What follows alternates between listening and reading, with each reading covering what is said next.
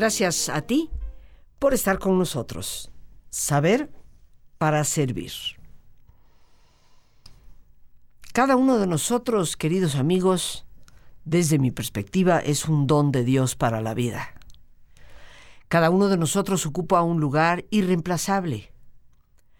Podrá haber personas parecidas, físicamente, anímicamente, pero desde esa parte profunda de quiénes somos, cada uno de nosotros es único.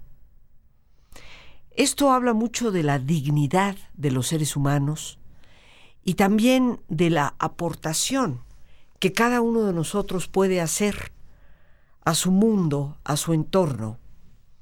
Pero para poder cumplir realmente con eso que tantas veces se llama nuestra propia misión de vida, tenemos que saber valorarnos a nosotros mismos como personas. A mediados del siglo XX, varios psicólogos empezaron a explorar la importancia y el impacto que tenía en el equilibrio, en la salud mental de un individuo, el saberse valorar como persona, el saber valorar sus dones, sus talentos, y también el saber reconocer con sencillez sus límites. De ahí surge a través de una gran escritora, llamada Ayn Rand y de uno de sus grandes discípulos, Nathaniel Branden, mucho del concepto que hoy llamamos autoestima. Pero si nosotros nos vamos más allá, previo al siglo XX, nos vamos a encontrar que en todos los grandes filósofos, y de hecho en todos los grandes místicos también, se ha valorado al ser humano por esa capacidad interior, por esa imagen y semejanza con la que ha sido creado desde Dios que nos dio la vida. ¿Qué es en realidad la autoestima? Bueno, las simples palabras que escuchamos podríamos simplemente interpretarlas como me aprecio, me estimo a mí misma, a mí mismo. Pero la autoestima es una gama, por así decirlo, de habilidades, o si quisiéramos pensarlo, de capacidades, de saber conducir nuestra inteligencia en ciertos rubros de la vida que son sin lugar a dudas importantes. ¿Qué tanto me valoro a mí misma como persona? por el simple hecho de ser persona, no porque nací en tal lugar o mis padres fueron tales o cuales, o mi nivel económico es este o es el otro, o porque estudié esto o tengo tanta cultura, no. ¿Cómo me valoro a mí misma en función de ser persona? Y ahí es donde entra esto que mencionábamos al inicio. Saber reconocernos como únicos, irrepetibles, saber que nuestra aportación personal, más allá de dónde nacimos, quiénes fueron nuestros papás, qué fueron los estudios que realizamos o el nivel de cultura que hemos alcanzado, más allá de todas esas cosas, saber que yo tengo algo que aportar al mundo y tengo, por lo tanto, que valorarme a mí misma en la función de lo que soy capaz de dar. Pero también nuestra autoestima va a tener que ver con ese respeto que nos debemos como individuos, como personas. ¿Qué tan capaz soy de poner límites? De decirle a alguien, de aquí no puedes pasar. De poder detener en un determinado momento el abuso que la otra persona quiere cometer sobre mí. Cualquier tipo de abuso. Desde el acoso sexual hasta el abuso de mi trabajo, hasta cualquiera de las muchas formas en que tristemente los seres humanos nos brincamos, como dicen las trancas, y abusamos injusta, indebidamente de otros. El saber respetarme a mí mismo, a mí misma, es indispensable para poder ciertamente tener una buena autoestima. Pero curiosamente aquí sucede algo muy importante. En la medida en que yo me valoro a mí misma, en la medida en que me respeto a mí misma, a mí mismo, en esa medida voy a ser capaz de valorar y respetar a los demás. Por lo tanto, aquí ya vamos a ver una muy importante condición de la autoestima que nada tiene que ver con la soberbia. Hay todavía personas que equivocadamente piensan y sienten que el tener una buena autoestima significa ser arrogante, se cree mucho, tiene mucha autoestima. Pero curiosamente, aquel que es arrogante, soberbio, aquel prepotente que piensa que él vale más que otras personas, que el respeto es para él y no para otros, ese individuo, lejos de tener una buena autoestima, podríamos decir que la ha perdido casi por completo la arrogancia, la soberbia, el desprecio a los demás y por supuesto la prepotencia, que seguramente todos la hemos vivido y resulta sumamente desagradable, nada tiene que ver con una buena autoestima. Y precisamente de saber valorarte a ti mismo como persona, saber respetarte a ti mismo como persona, es lo que te va a llevar a valorar a otros y a respetarles también. Pero nuestra autoestima también está conformada por un elemento prioritario que debemos de reflexionar seria y profundamente, que es la confianza en nosotros mismos. Y esa confianza implica el creer en nuestra propia persona.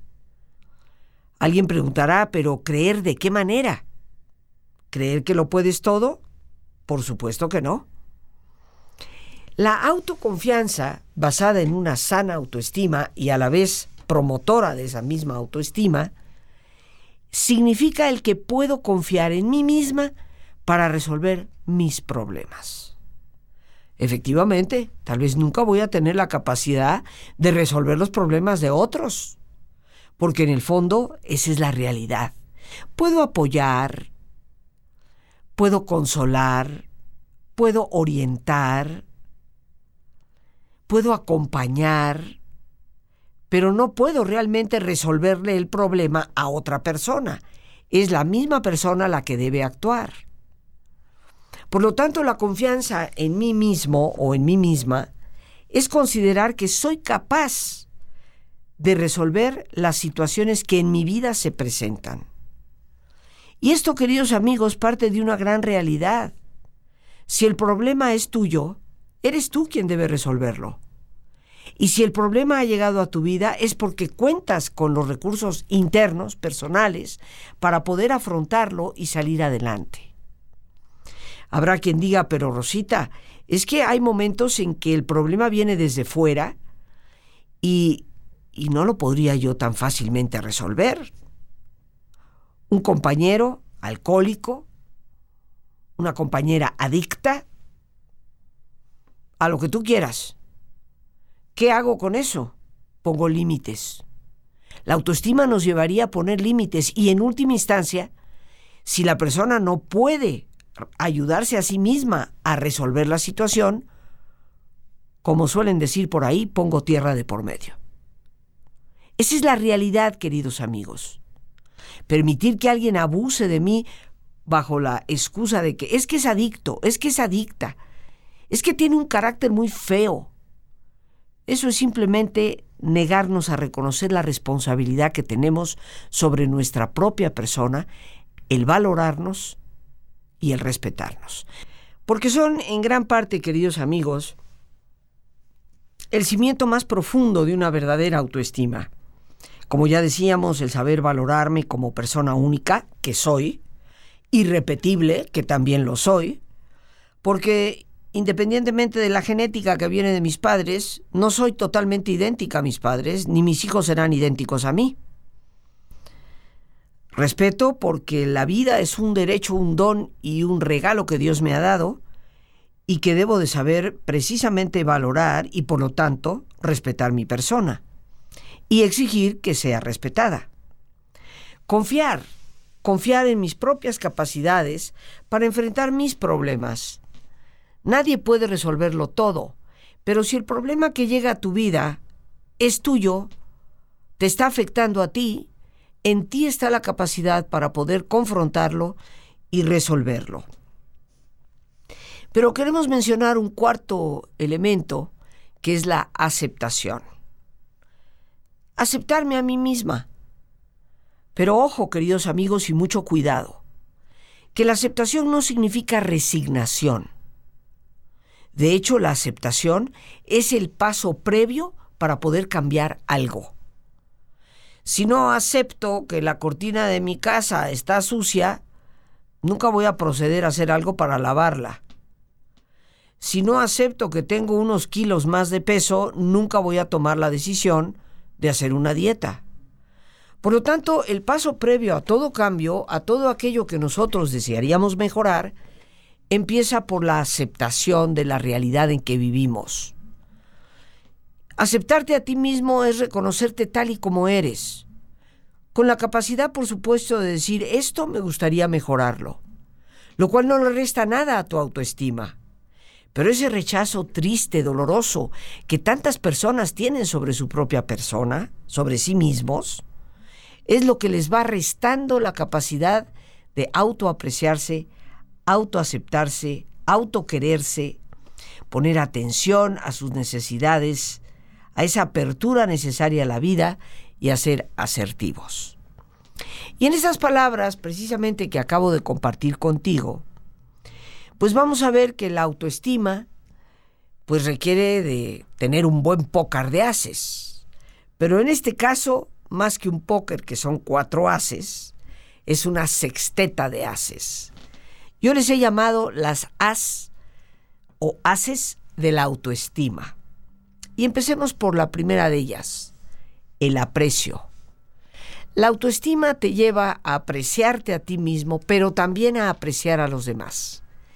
En el momento en que estas haces, como yo les he llamado, no están presentes en tu trato con otras personas, quiere decir que te has alejado de una sana autoestima para empezar a darte baños de pureza, baños de gloria y, en última instancia, a crear una soberbia absurda que te ha desprendido de la realidad. El aprecio a uno mismo, pues es esa capacidad de apreciar lo que hacemos, de poder sentir un sano orgullo respecto a nuestro trabajo, a la realización de nuestras tareas, precisamente a poder apreciar el esfuerzo que en muchas ocasiones ponemos en las cosas. Pero ese aprecio también debe de ser enfocado, dado, rendido a los demás, apreciar a los otros, apreciar sus dones, sus talentos, sus logros.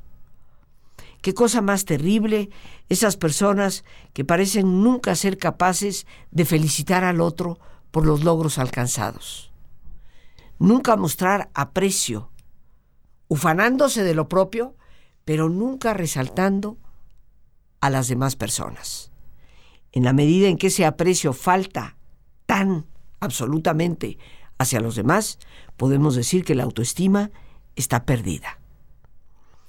Pero otra A o as de la autoestima, más allá de ese aprecio a mí misma, aprecio a los demás, está la aceptación.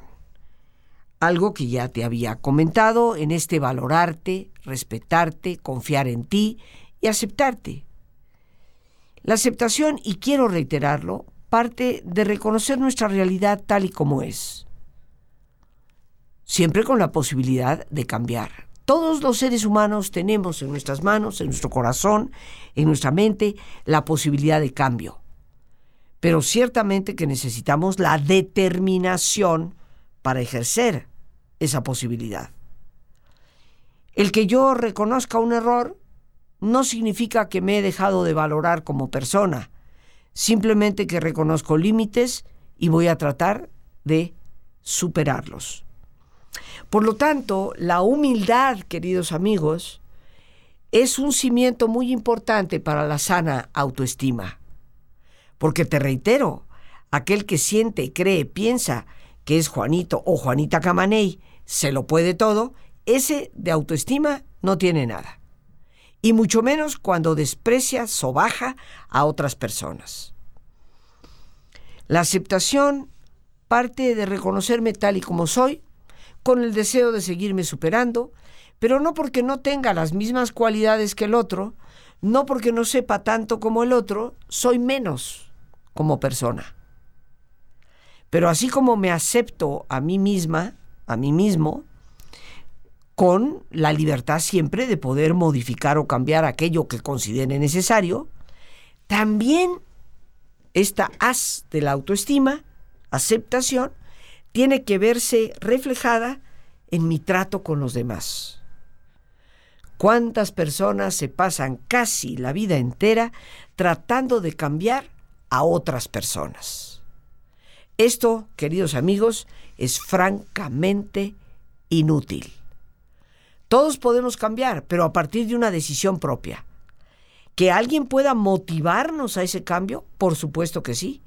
Pero para que ese cambio auténtico y verdadero sea perenne, sea auténtico, tiene que surgir de nuestra propia persona. Que alguien te pueda, por ejemplo, motivar para bajar de peso, pues por supuesto. Pero, ¿qué pasa si esa persona cambia de opinión?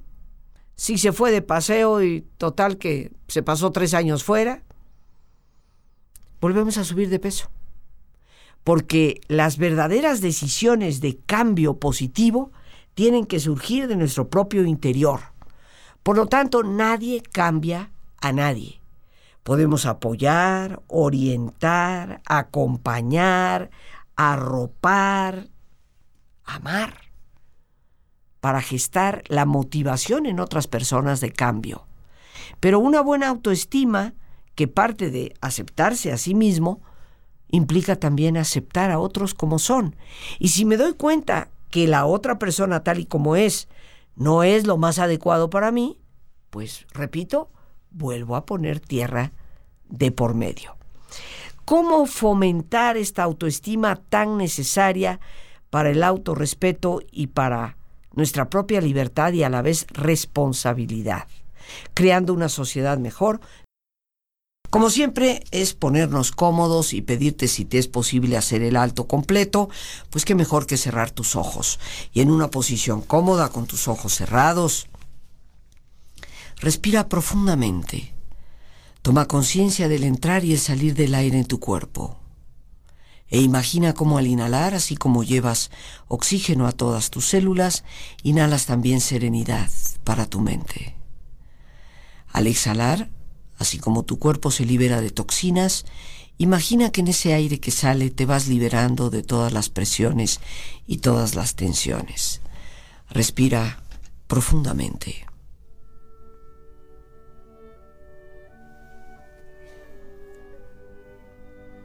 Relaja tu cuero cabelludo, tu frente, tus párpados, tus mejillas, todos los músculos que cubren tu cabeza toda la piel que cubre tu cara.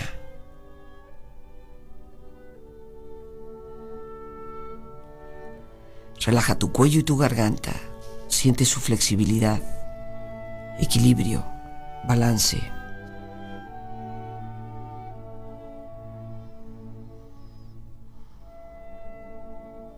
Relaja tus hombros, brazos y manos, así como tu espalda, Siente una agradable sensación que relaja todos los músculos en estas partes de tu cuerpo.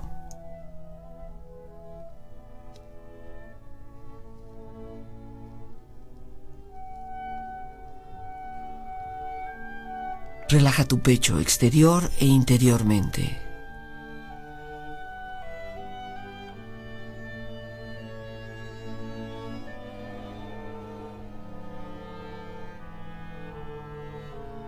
Relaja tu abdomen exterior e interiormente.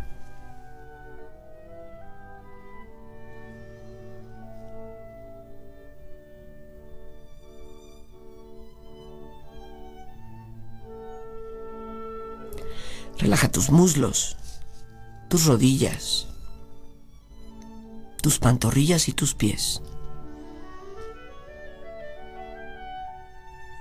Y con tu cuerpo profundamente relajado,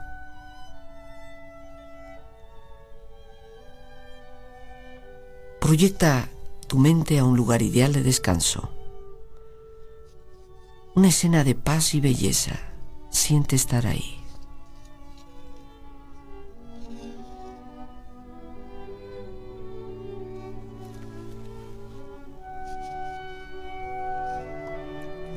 Con tu cuerpo relajado y tu mente serena, reflexiona.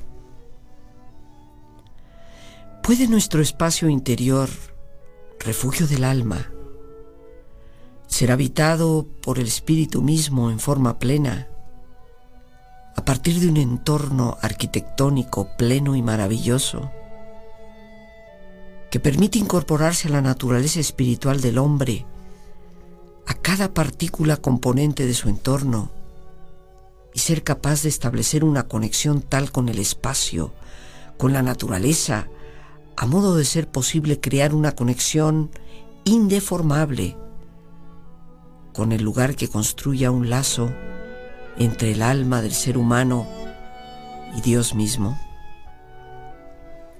El espacio acomoda al cuerpo, lo contiene, se hace uno con él. Su armonía deja absorto al ser humano en él y aflora el ser espiritual. Al aparecer este, el espacio desaparece. La vibración es continua entre ambos. La luz es continua, el sonido es una sucesión. El espacio abre la puerta para que el espíritu se acomode y habite su propio templo. El espacio sagrado donde habita Dios mismo. Una arquitectura sagrada en la que se habita desde el alma humana hasta el alma del espacio la energía humana, hasta la energía de ese lugar, desde adentro hacia afuera y de afuera hacia adentro. El alma posee al espacio y el espacio le contiene a ella. Se habita el suelo, se habita el aire, se habita el interior y el exterior simultáneamente. Ocurre entonces la correspondencia entre cada parte presente y el universo mismo que no tiene tiempo. Respira profundamente, relájate bien. Y con esta experiencia empieza lentamente a estirar tus manos, tus brazos, piernas y pies, moviendo tu cuello, bostezando si lo deseas, haciendo que tu cuerpo retome su nivel de actividad habitual hasta lentamente abrir tus ojos. Ojos abiertos, bien despierto, muy a gusto, bien descansado y en perfecto estado de salud, sintiéndote mejor que antes. Y bueno, aquí continuamos con esto de las haces de la autoestima. Hemos hablado de aprecio, de aceptación. Hablemos de afecto. Esa es una tercera as. A de la autoestima, afecto. Y eso significa quererte a ti mismo. ¿Y cómo se quiere uno a sí mismo? Pues cuidándose. Me cuido, me autoprotejo, pero también esto tiene que estar volcado a los demás. Muestro afecto por otras personas. Ese afecto de saludar con amabilidad, de demostrar mi cariño, de decir te quiero. Todo eso es algo que habla de nuestra autoestima. Pensar que por decirle a una persona te quiero mucho va a abusar de nosotros, pues tal vez lo que denota es falta de seguridad y eso es una antítesis, algo opuesto a la autoestima. La cuarta carta de as, para hacer de entrada ya un pócar de ases, es la atención. ¿Y qué significa esto? Significa que estoy atenta, atento a mis necesidades, no podemos ignorar, queridos amigos, aquellas cosas que son necesidades y en las que debemos de poner precisamente atención. Te pongo un simple ejemplo, el descanso. Hay mamás que viven en un eterno estado de agotamiento y esto es lo que las va llevando a un carácter cada vez más ríspido, a una forma de actuar cada vez más distante, se vale decirle a los hijos y a la pareja, mira, yo necesito descansar de tal a tal hora, por favor, ni llamadas, ni me toquen la puerta, ni... y poner límites sin ofender, sin hacer un reclamo que no tiene por qué ser, pero sí con la capacidad de poner atención a las necesidades que tenemos. Un compañero de trabajo me puede pedir el favor de, en camino a mi casa, llevarle, ya que voy de salida, un paquete a X o Z persona.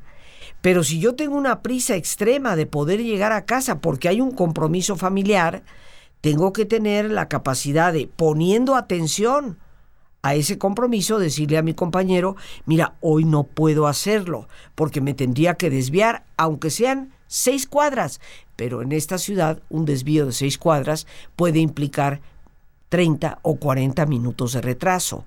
Por lo tanto, si quieres te lo llevo mañana.